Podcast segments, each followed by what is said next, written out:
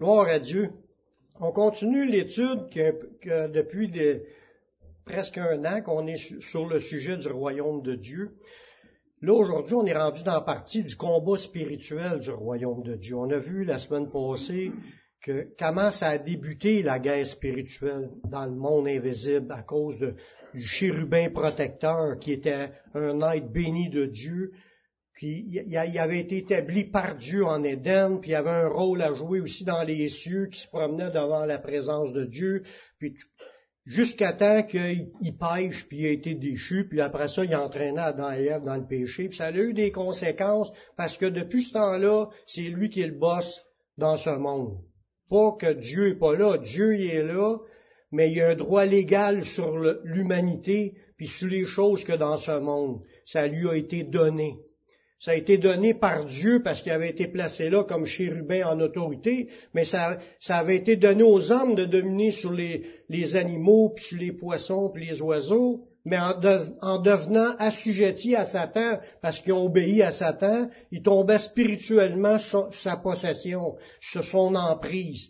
Comme la Bible dit, le monde entier est sous la puissance du malin.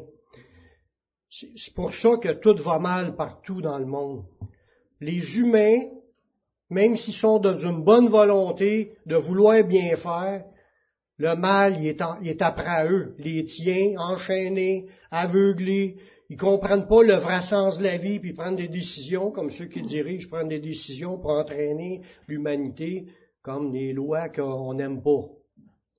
Des choses où c'est plus la justice, la droiture, la sainteté qui mène, c'est le, le péché prend plus en plus de, place dans, notre société, qui est une société quand même un peu morale avant, là, X années, mais là, aujourd'hui, ça, dégringole tranquillement.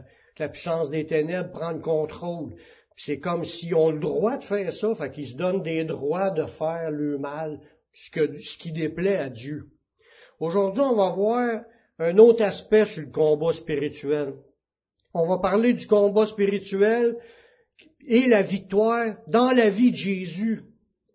Parce qu'on le sait que Jésus, on a vu que certains versets, qui est envoyé pour détruire les œuvres du diable. Puis il est venu réparer ce que, commencer à réparer ce que le diable démolit tout partout. Mais là, on parle encore au niveau de son ministère terrestre. On parle pas de sa mort à la croix encore. Fait qu'il se promenait partout, les guérisons, les délivrances, plus il prêchait la sainte doctrine. Mais Jésus, la Bible nous dit, qui a fait face à beaucoup de tentations directes du diable et ses démons. Ça, c'est des combats spirituels. Tu sais, comme ça le dit pour les chrétiens dans le Nouveau Testament, votre adversaire, le diable, rôde comme un lion rugissant, cherchant qui le dévorera. Ça nous dit, résistez-lui avec une foi ferme. Ben, nous, on a résisté, mais avant que ça arrive qu'on puisse résister, Jésus a passé par là dans sa vie terrestre. Jésus était comme un simple homme. Lui-ci, il a fallu qu'il résiste au diable direct. On va voir des versets aujourd'hui qui ont rapport à ça pour nous faire comprendre.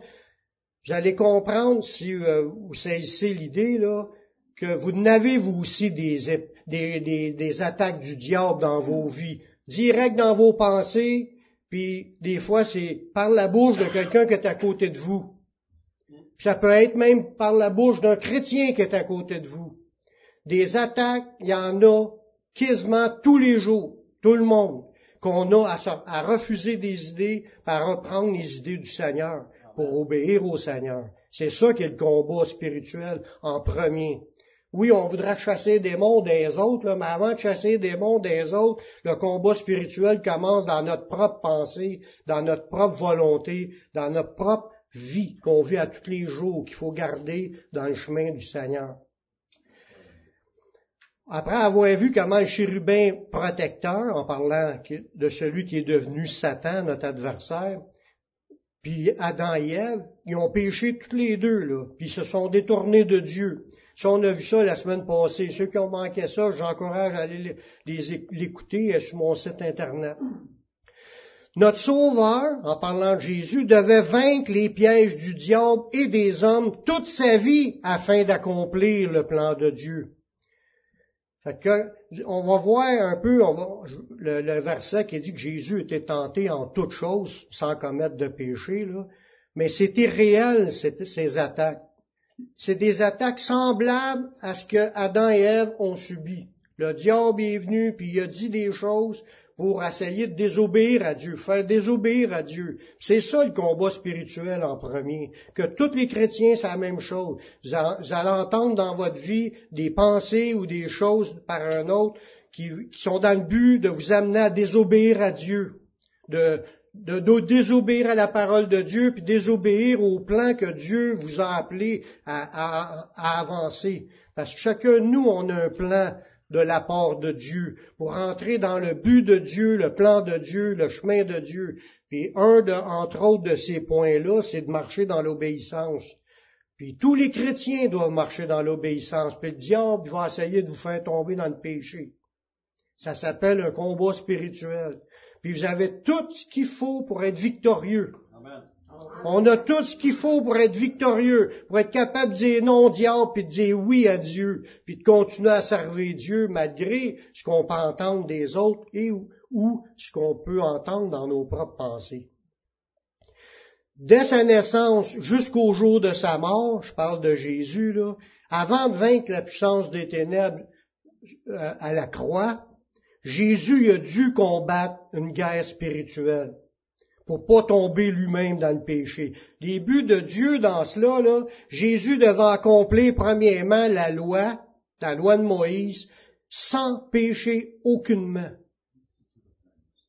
si Jésus avait fait un seul péché contre la loi de Moïse, là, mais lui-même aurait eu besoin d'un sauveur. Ça veut dire que son combat a été toute la longueur de sa vie à mettre en pratique ce que Dieu dit ce que Dieu a déclaré, ce qui est écrit.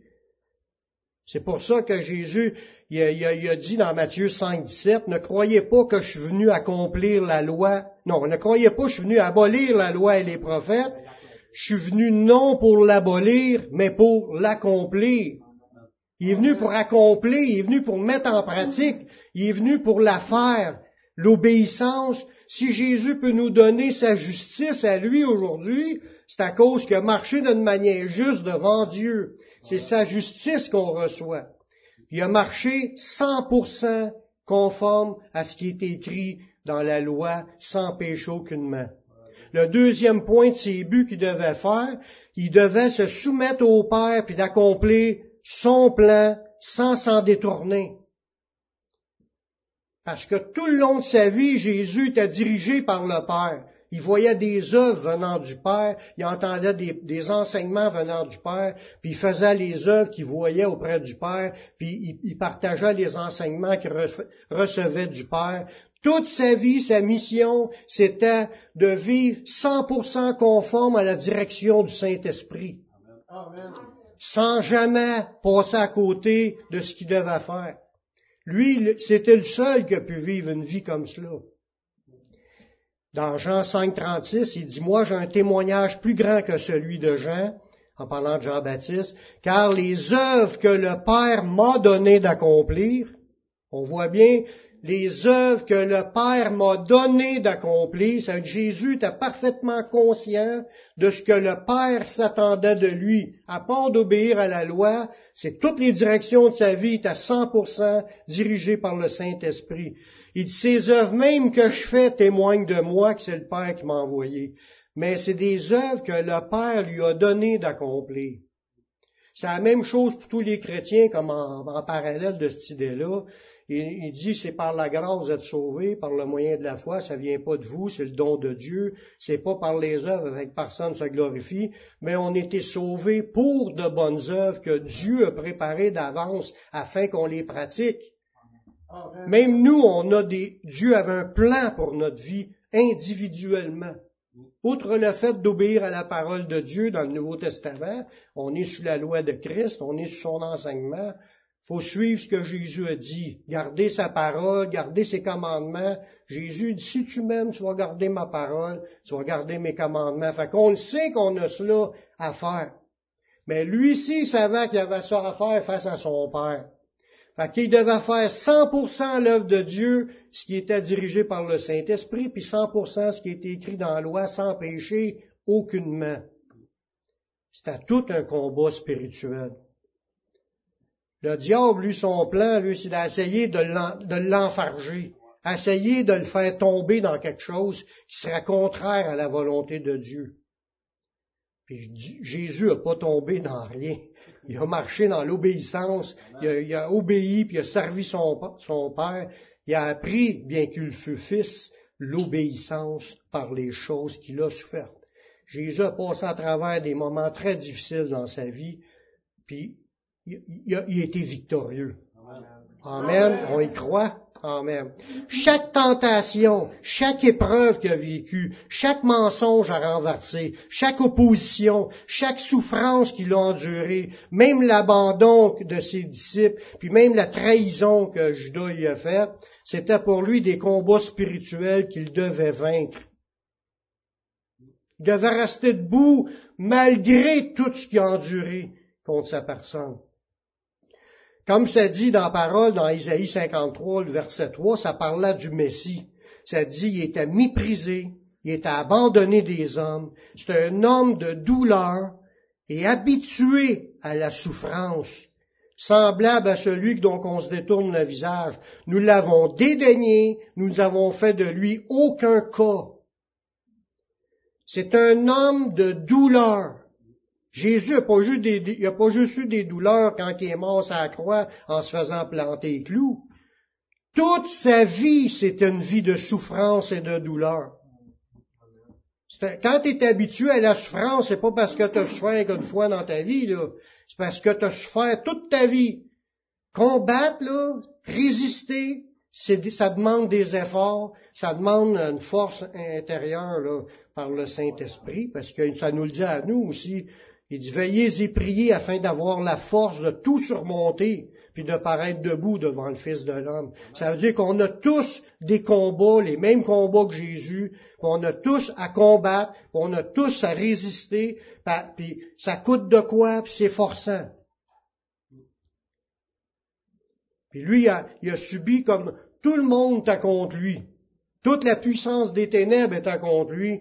Les humains qui étaient là, les humains religieux surtout, ils étaient contre lui parce qu'ils s'opposaient à, les enseignements qui étaient dans cette époque-là. Jésus renversait les faussetés, les faux raisonnements, puis il expliquait les vraies affaires. Ça lui a emmené des combats. Ils ont cherché à le tuer à, trois reprises avant de l'emmener à la croix. Trois fois qu'il s'est sauvé à travers la foule parce qu'ils voulaient le tuer puis ils l'ont frappé, puis tout ça à quand ils l'ont. Mais c'est un homme de douleur habitué à la souffrance. Fait que les combats spirituels, ça peut faire mal. Puis lui, ça y a fait mal.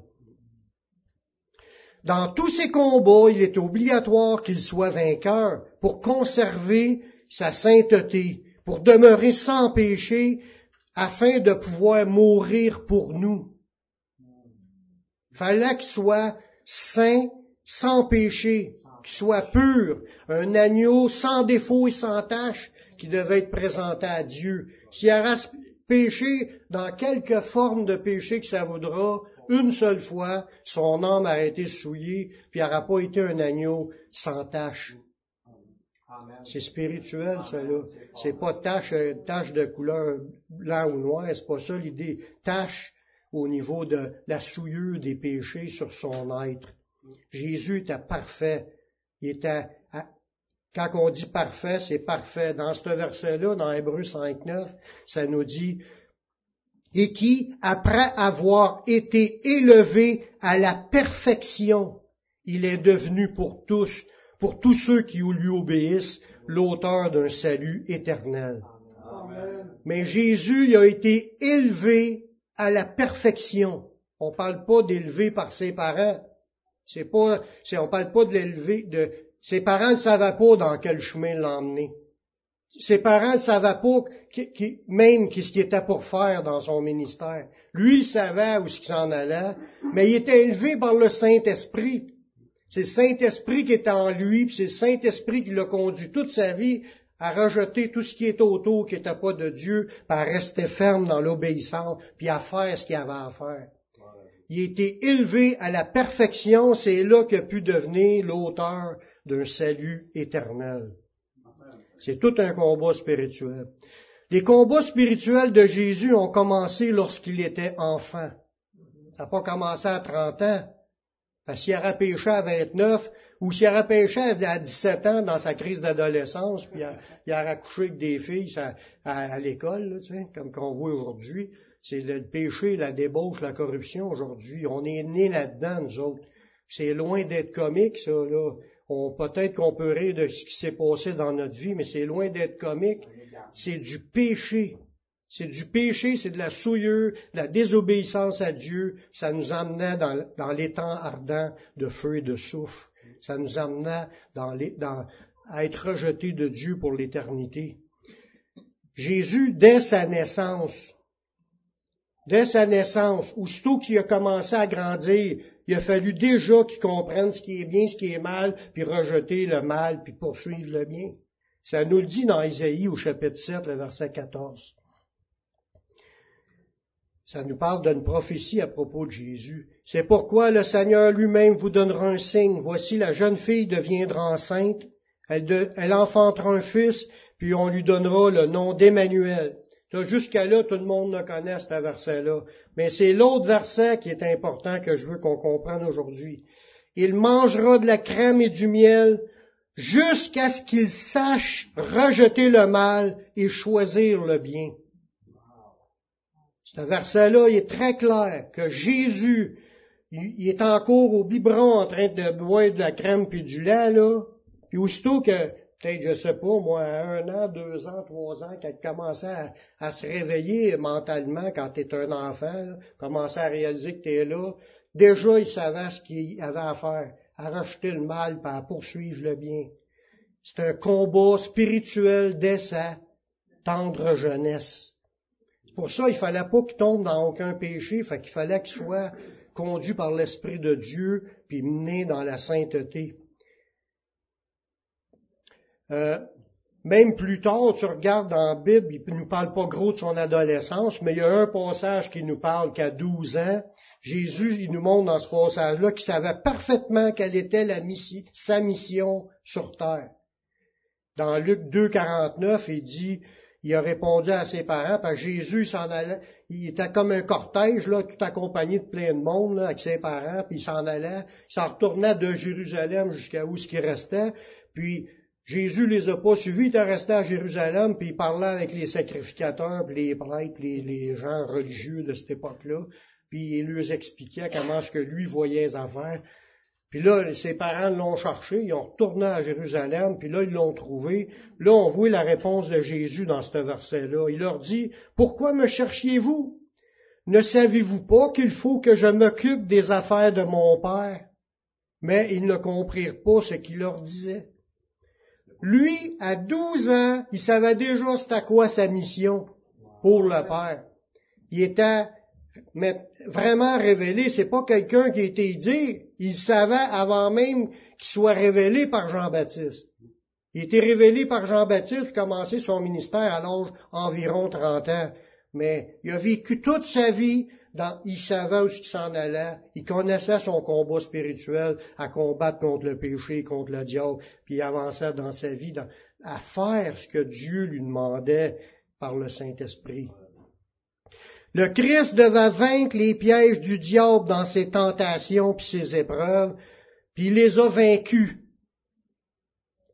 On va regarder ensemble quelques combats spirituels directs avec le diable que la Bible nous révèle. Ça nous révèle pas tout, mais on en voit assez pour comprendre comment ça marche, un combat spirituel. Quand la Bible dit, votre adversaire, le diable rôde comme un lion rugissant, comment est-ce qu'on peut le voir qui est là? vous allez voir différentes approches que le diable a utilisées pour tenter Jésus d'une manière ou d'une autre, puis comment Jésus se défendait. Je les avais toutes lues, parce que ceux qui lisent la Bible le savent, sauf ça fait du bien des fois de toutes les voir ensemble. Dès le début de son ministère, là, comme je l'ai dit tantôt, on ne sait pas ce qui s'est passé avant, mais à partir de son ministère, on commencé à écrire ça dans le Nouveau Testament. Jésus était conduit par le Saint-Esprit pour être tenté par le diable. Là, il y a une grosse vérité dans cette phrase-là. Là. C'est que quand tu es tenté, c'est pas parce que Dieu a perdu le contrôle de ta vie. C'est pas Dieu qui tente, mais c'est Dieu qui conduit Jésus afin d'être tenté. Vous allez le voir, ça le dit dans le verset. Dans Luc 4, 1. Jésus, rempli du Saint-Esprit, revint du Jourdain et il fut conduit par l'Esprit dans le désert où il fut tenté par le diable pendant quarante jours. On voit là-dedans qu'il ne faut pas rester surpris s'il nous arrive des tentations. Dieu est encore là. Le Saint-Esprit est encore là. des fois, tu as des choses à, comme à, à faire pour montrer ta foi. Si tous les chrétiens auraient passé à côté de leur épreuve toute leur vie, comment est-ce qu'ils auraient pu montrer qu'ils avaient vraiment la foi? Dieu permet les choses, il permet les épreuves, permet les tentations. C'est pas lui qui est le, tentateur, il y en a un qui est là, il est exprès pour ça. Mais ça démontre ta fermeté, ça démontre ce que tu veux, ça, ça te fait voir ton cœur aussi. Quand tu t'analyses puis tu vois que tu es tenté tout le temps d'une affaire, ben faut que tu réalises que tu as un point faible dans ce sujet-là. On n'a pas tous les mêmes points faibles. On n'a pas tous des faiblesses dans tous les mêmes domaines. Chacun est tenté et attiré par sa propre convoitise. Mais Jésus avait un corps comme nous, puis le diable est venu pour lui proposer des choses pour essayer de le faire tomber. Je dis pas que Jésus, il avait le désir de tomber là-dedans, mais il a quand même été confronté aux choses, puis il, a, était capable de dire non à tout, en répondant avec des versets de la Bible. Dans ce passage-là, ça nous dit qu'il n'a rien mangé pendant ces jours-là, puis là, il a eu faim. Fait que là, c'est là que ça démontre qu'il a été tenté par le diable. Là. Il a été, il, était tenté d'utiliser le pouvoir de Dieu par sa propre volonté suggérée par le diable. C'est que le diable lui a dit d'utiliser la puissance de Dieu pour arriver à ses fins, pour combler un besoin physique par lui-même, sans que ça soit dirigé, que le Saint-Esprit lui demande de faire ça. C'est le diable qui a dit, fais ça. Jésus avait faim. Le diable lui a dit, si t'es le Fils de Dieu, change roches lampins. C'est ça qu'il a dit. Dans Luc 4, le verset 3, ça dit, le diable lui dit, si le fils de Dieu, ordonne à cette pierre qu'elle devienne du pain. Pourtant, ça a l'air, ça a l'air euh, insignifiant de dire, je change les roches en pain. Jésus aurait été capable. Il a, pris, il a fait des multiplications de pain, mais il n'a pas décidé de faire des multiplications de pain. Il était dirigé par le Saint-Esprit à faire des multiplications de pain. Il n'essayait pas de prouver qu'il était le Fils de Dieu dans cela. Il faisait juste faire ce que le Père lui disait de faire. Puis ça, il y a vraiment quelque chose à comprendre à ce niveau-là. Que le diable veut nous amener à penser qu'on détient des pouvoirs pour pouvoir faire ça pour se prouver. Mais on n'a pas rien à prouver. Jésus il a dit une réponse d'un autre verset de la Bible qui dit l'homme vivra pas de pain seulement, mais de toute parole qui sort de la bouche de Dieu. Il a rejeté l'idée de se faire son propre pain à la suggestion du diable. Lui, il dit, on peut pas être ça, du, pain, on mange pas du pain dans la vie. Il a répondu avec un verset. Mais c'était puissant parce que ça l'a, ça l'a coupé son, l'effet de la tentation. C'est ça qu'il faut comprendre, frères et sœurs, que quand on est tenté dans quelque chose, quand tu récites un verset, c'est comme de la puissance que tu récites, puis ça l'aide à faire tomber la puissance d'attraction du péché. Asseyez-les. Si vous avez une tentation dans quelque chose, utilisez un verset, puis parlez de, de, Jésus, parlez de Dieu, parlez des versets de la Bible à ce sujet-là, puis les tentations, ça tombe.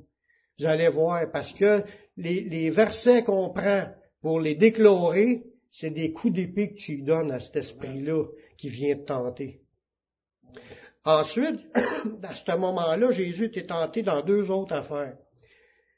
Dans la prochaine tentation, le diable a suggéré à Jésus un raccourci pour obtenir la grande bénédiction de Dieu de devenir celui qui devient au contrôle de toute l'humanité. Parce que c'est écrit dans la Bible que Jésus, un jour, il va régner sur toute l'humanité. C'est écrit, ça va arriver. Mais quand Dieu va l'avoir décidé, le diable lui dit, il montre la gloire de ce monde, puis tout ce qui est écrit là, dans, dans, Luc 4, 5, ça dit, le diable ayant élevé, lui montrant un instant tous les royaumes de la terre, puis il lui dit, je te donnerai toute cette puissance et la gloire de ces royaumes, car elle m'a été donnée, puis je la donne à qui je veux. Si donc, tu te prosternes devant moi, elle sera toute à toi. Jésus lui répondit, il est écrit, tu adoreras le Seigneur ton Dieu et tu le serviras lui seul. Ça a coupé encore son élan. Mais le point qui est là, c'est de chercher des raccourcis par suggestion satanique. Le diable te suggère d'utiliser un petit passe-passe et non attendre que Dieu fasse les choses. Dieu, il, rouvre des portes puis il les ferme. Mais entre-temps, notre propre volonté peut essayer de s'en ouvrir puis de s'enfermer, puis même dans des affaires qu'on sait que c'est pas la volonté de Dieu. Mais on choisit quand même d'essayer puis de faire ce qu'on sait qu'on n'a pas d'affaires à faire. Pourquoi qu'on fait ça? C'est parce qu'on est tenté, pourquoi je tenté? Mais les pensées qui m'ont allumé à me tenter, ça venait de l'ennemi. Puis si je les arrête pas, je vais me livrer à ça, puis je vais me mettre à faire des choses que Dieu veut pas. Mais il faut apprendre à utiliser des passages de la Bible, comme là, c'est un passage de la Bible qui a dit euh, au diable pour mettre un frein. Il dit, t'adoreras pas d'autre Dieu, puis tu serviras pas d'autre Dieu que Dieu. Fait que je me prosternerai pas devant toi, Satan. C'est ça que ça voulait dire. Il était tenté une autre fois dans le même moment. Il était tenté de faire par exprès de se jeter en bas pour voir si Dieu pourrait être pour accomplir sa promesse puis de le sauver. Parce qu'il y avait un verset qui disait, tu vas te jeter en bas puis Dieu va, te récupérer pour pas que tu te brises un os. Dans Luc 4, le verset 9, ça dit, diable le conduisait encore à Jérusalem puis le plaçant en haut du temple et lui dit, si le fils de Dieu, jette-toi d'ici en bas. Car il est écrit, il donnera des ordres à ses anges à ton sujet afin qu'ils te gardent, puis ils te porteront sur les mains de peur que ton pied ne heurte contre une pierre. C'est un verset de la Bible, cela. Le diable a utilisé un verset de la Bible pour, pour que Jésus fasse exprès pour voir si ça va marcher. Il se jette en bas, puis on va voir si Dieu va me pogner. Ça, c'est tenter Dieu. Faire exprès, là, pour voir si Dieu va te sauver, là, c'est tenter Dieu. Pour voir si vraiment, si Dieu va le faire. C'est ça que Jésus a répondu aussi. Jésus lui répondit, il est écrit, tu ne tenteras point, Seigneur ton Dieu.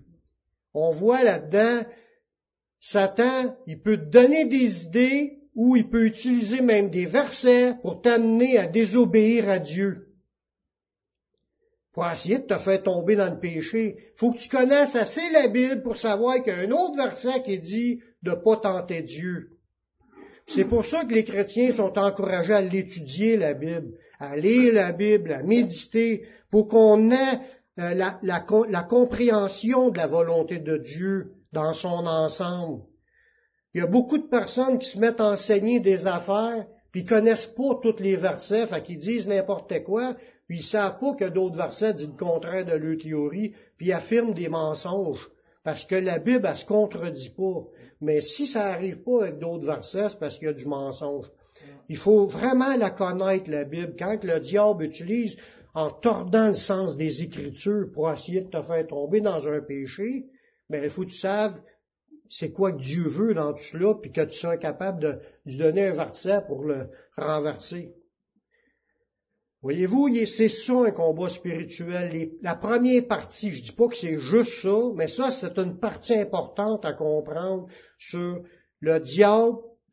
on appelle ça un combat spirituel parce que c'est en esprit, c'est les esprits qui sont là qui viennent te dire des affaires pour t'amener à désobéir. C'est ça un combat. Puis toi, tu dois comprendre le plan de Dieu puis rejeter ça. Ça nous dit, quand Jésus il, l'a rejeté, ça dit, le diable le laissa jusqu'à un moment favorable, dans Luc 4, 13. Après l'avoir tenté de toutes ses manières, le diable le laissa jusqu'à un moment favorable. Il l'a pas laissé définitivement. Il l'a laissé jusqu'à un moment favorable. Ça veut dire quoi? Ça veut dire que le diable, il y a eu d'autres moments qui est allé tenter Jésus. Est-ce que la Bible nous en parle? Oui. C'est pour ça qu'on va continuer à en regarder quelques-uns.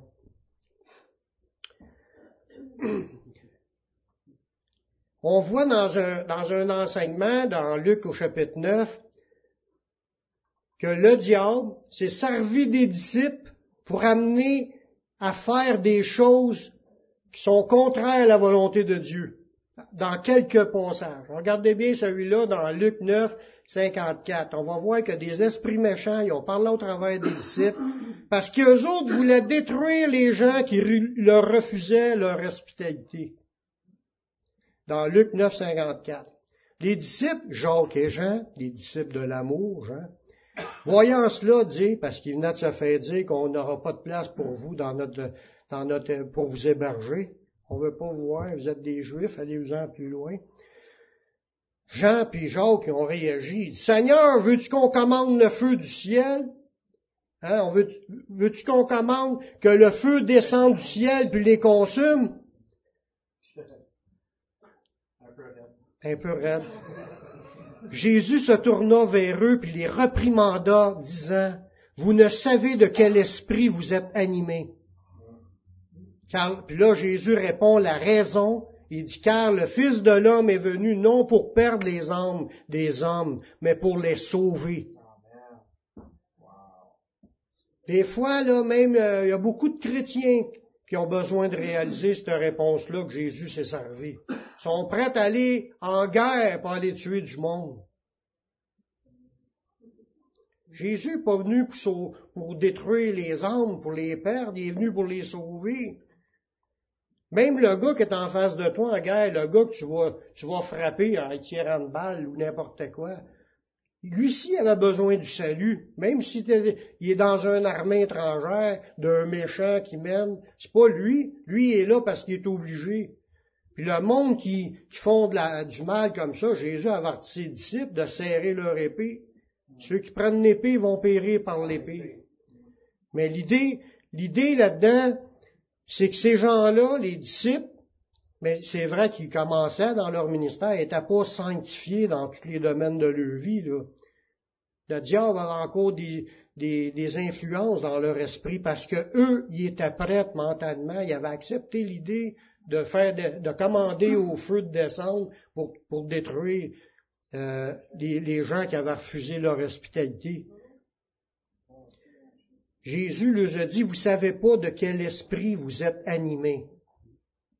Ça, vous, savez, vous savez que ça veut dire, ce passage-là? Ça veut dire que ces disciples-là, dans ce moment-là, il y avait un mauvais esprit qui les animait, de vouloir détruire les autres. C'est l'esprit de meurtre. C'est contraire d'un des dix commandements de Dieu. Un autre moment, le diable a parlé à travers de Pierre. Là, on parle de combat spirituel. Tantôt, c'était des combats que Jésus voyait direct dans les autres. Là, on parle de combat spirituel à travers de d'autres disciples qui étaient les proches de Jésus. Le diable parlait au travers de Pierre pour empêcher Jésus d'accomplir le plan de Dieu. Dans Matthieu 16, le verset 21 à 23,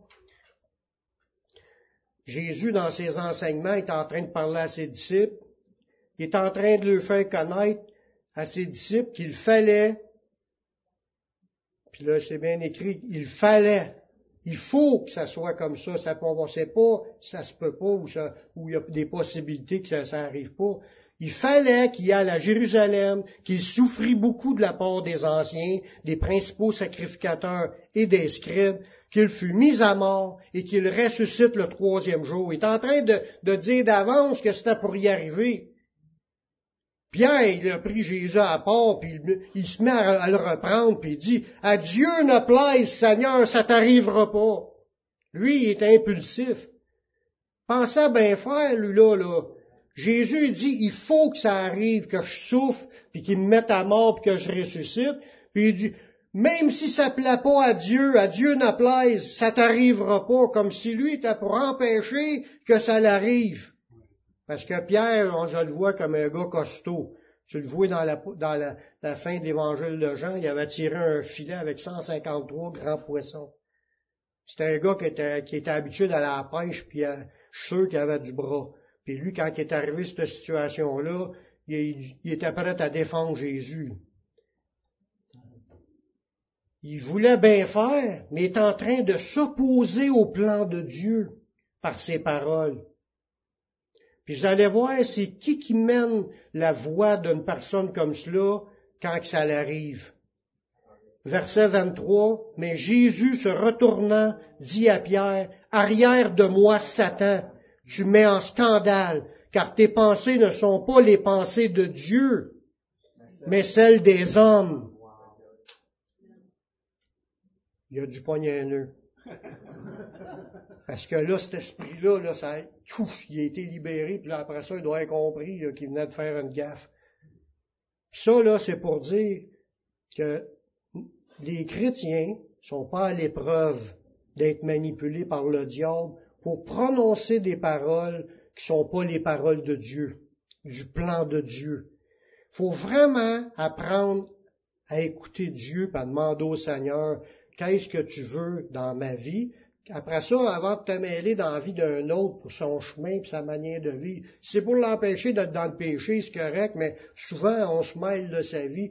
Oh, tu devras pas t'en faire ça ou t'en aller par là, tu devrais t'en aller par là à la place. On ne sait même pas qu'est-ce qu'il y en est de la volonté de Dieu pour sa vie.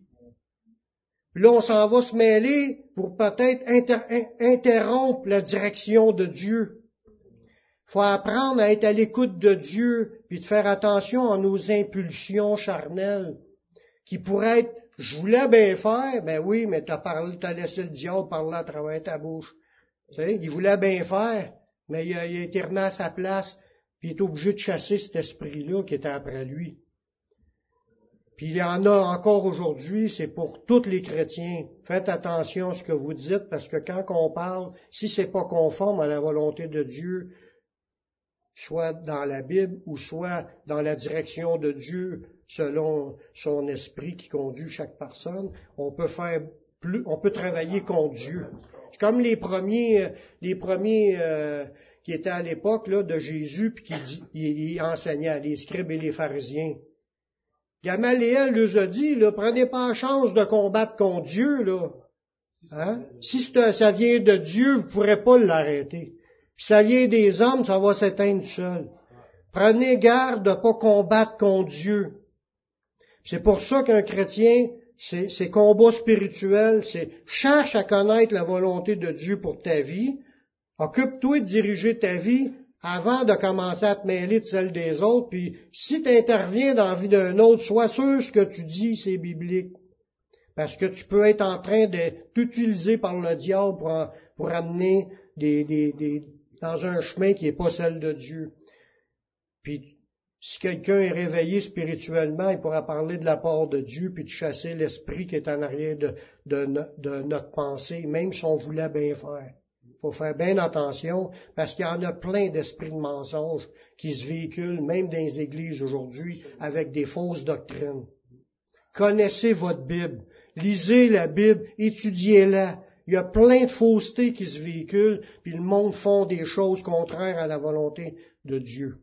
Puis ça bloque l'œuvre de Dieu, ça paralyse, ça, ça, des fois ça souille parce que c'est des péchés.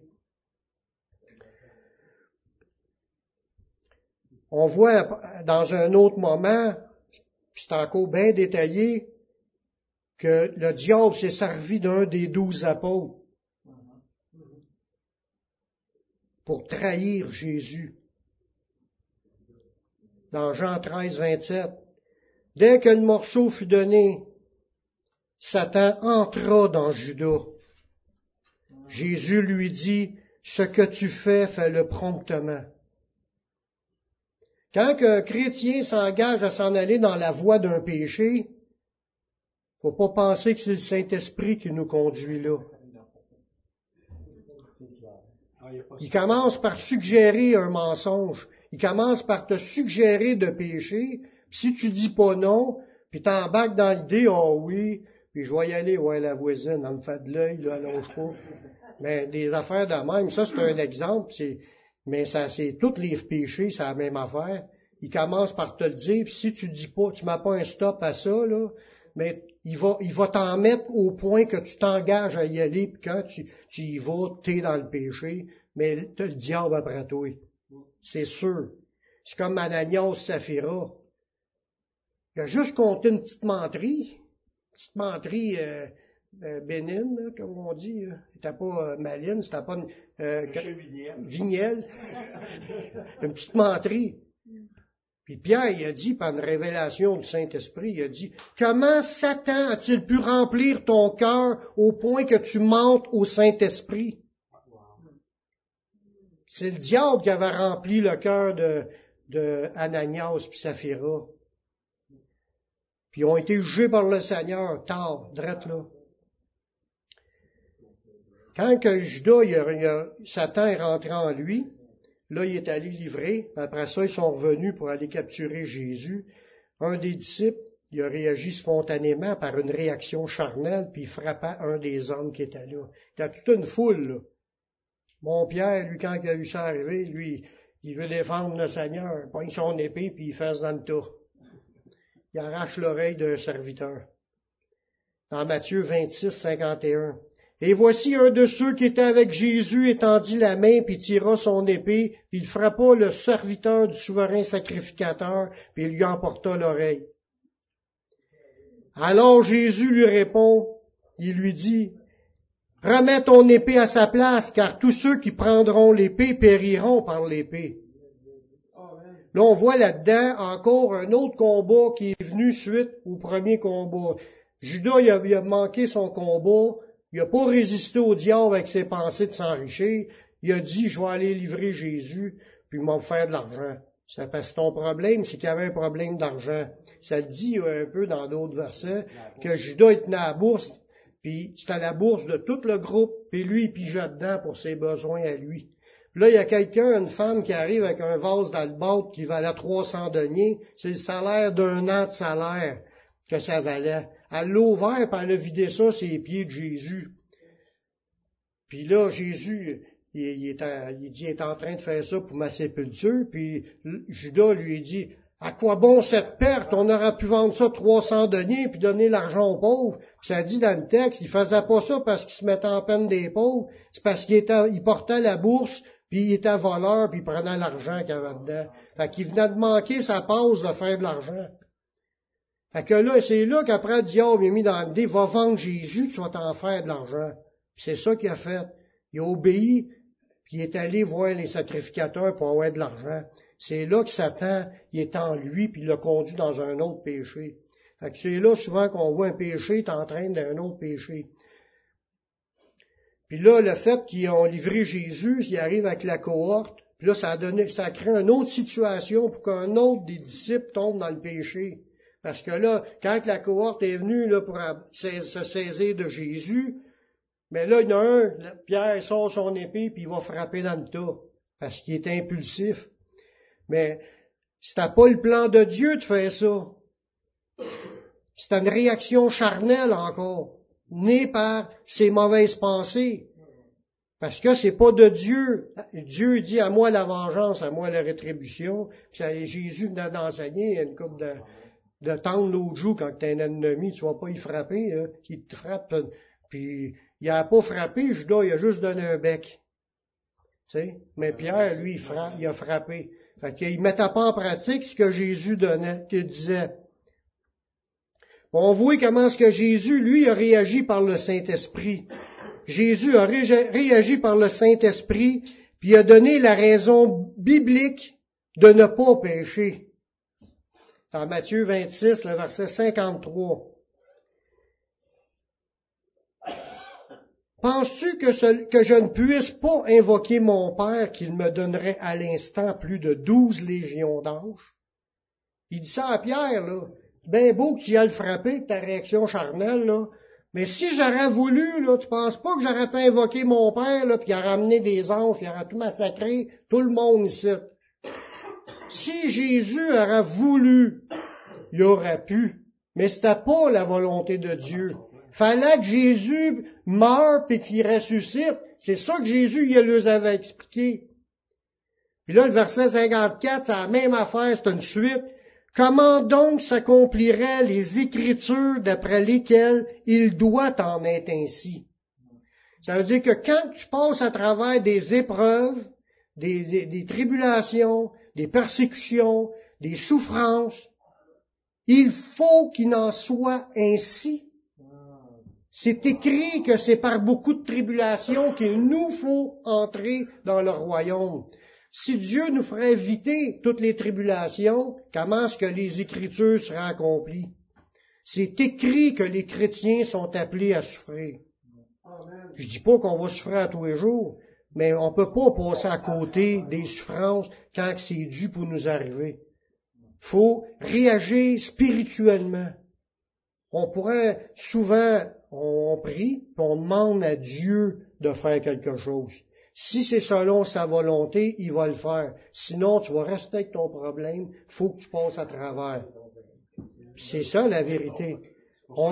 sinon, à chaque fois que tous auraient demandé une requête, on aurait toujours été guéri, délivré, transformé tout de suite sur la première prière. Mais Dieu n'a pas choisi tout le temps ce chemin-là.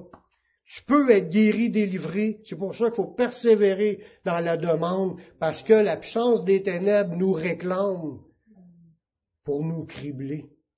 Si tu pries pas pour demander le contraire, comme c'est arrivé à Pierre, mais Jésus a vu en esprit que Satan avait réclamé Pierre pour le cribler avec le froment, comme un froment, c'est comme du blé, le l'écraser, c'est ça qui fait que il était réclamé par le diable, mais Jésus a prié, j'ai prié pour toi afin que ta foi ne défaille point. Il a passé à travers son épreuve, il n'a pas empêché d'avoir son épreuve, il a passé à travers son épreuve en gardant la foi. C'est ça la victoire. Tu n'as pas toujours des délivrances sur toutes, mais si tu as envie des problèmes, Continue à t'accrocher par demander à Dieu son secours, puis Dieu va le faire si c'est dans son plan. Sinon, faut accepter la situation, puis de réagir. Ben, il faut que les Écritures soient accomplies. Fait que c'est écrit que les chrétiens vont vivre tel et tel problème. C'est biblique. C'est notre croix. C'est de suivre, prendre notre croix et suivre Jésus. Si on fait des choses au maître, mais ils vont nous le faire à nous aussi. C'est ça que c'est écrit on n'est pas plus grand que le maître. Fait que Jésus, dans toutes ses tentations, là, on parlait des tentations du diable, ben, il été vainqueur, parce qu'il a toutes vu les, pièges du diable. Il connaissait la volonté de son Père.